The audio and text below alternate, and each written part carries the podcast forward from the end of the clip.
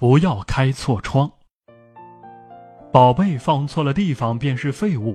人生的诀窍就是找准人生定位，定位准确能发挥你的特长，经营自己的长处能给你的人生增值，而经营自己的短处会使你的人生贬值。当帕瓦罗蒂还是个孩子时，他的父亲一个面包师就开始教他学习歌唱。父亲鼓励他刻苦练习，打下坚实的功底。后来，在他的家乡意大利的蒙德纳市，一位名叫阿利戈·波拉的专业歌手收帕瓦罗蒂为他的学生。那时，帕瓦罗蒂还在一所师范学院上学。在毕业时，他问父亲：“我应该怎么办？是当教师，还是成为一个歌唱家？”父亲这样回答他。如果你想同时坐两把椅子，你只会掉到两个椅子之间的地上。在生活中，你应该选定一把椅子。他选择了，忍住失败的痛苦。经过七年的学习，他终于第一次正式登台演出。此后，他又用了七年的时间，终于进入大都会剧院。成功需要一个切实可行的定义。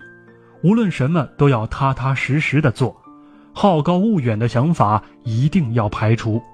如果我们要成功，必须要找准自己的人生定位，必须找到个人能力、兴趣和职业的最佳结合点。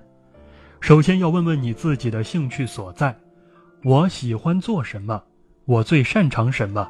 只要对自己所从事的工作有兴趣，其余的一切都很容易办了。爱因斯坦在五十年代曾收到一封信，信中邀请他去当以色列的总统。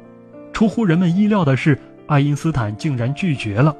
他说：“我整个一生都在同客观物质打交道，因而既缺乏天生的才智，也缺乏经验来处理行政事务及公正地对待别人，所以我觉得我不适合担当这一重任。”人并无高下之分，一个人有抱负，也不是非成为驰名世界的大科学家或大文豪不可。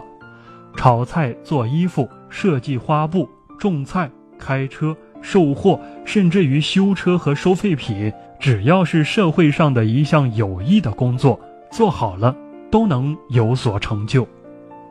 一片树叶总有一滴露水养着。人人都会有完全属于自己的一片天地，我们在拥有自己长处的同时，总会在某些方面不如别人。